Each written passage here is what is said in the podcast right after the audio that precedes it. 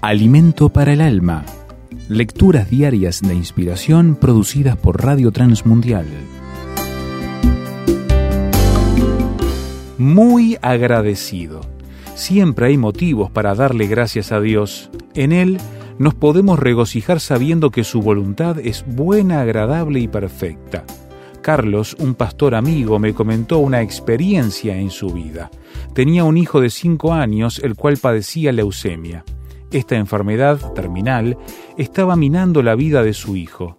A la vez, también tenía un cuñado quien tenía un hijo de cinco años saludable, pero era él quien padecía cáncer. Un día, Carlos fue a visitar a su cuñado y en el diálogo le preguntó, ¿Has dado gracias a Dios por padecer tu enfermedad? Su cuñado lo miró atónito. Realmente darle gloria a Dios en la enfermedad es muy difícil y mucho menos estar agradecido.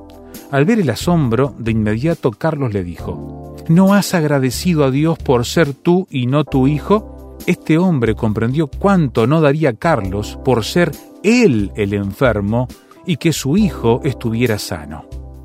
¿A quién se quiere más sino a los hijos? No pensaríamos que aún en la enfermedad podemos darle gracias a Dios, agradecerle por padecer.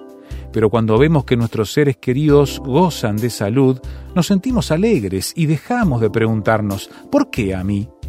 David luchó por la vida de su hijo mayor con Betsabé, el cual murió por su pecado.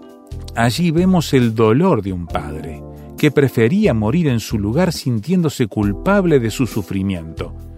No hay dolor mayor que ver un ser amado padecer y no poder sanarlo. Siempre debemos recurrir a Dios, el cual tiene poder para hacer posible lo imposible.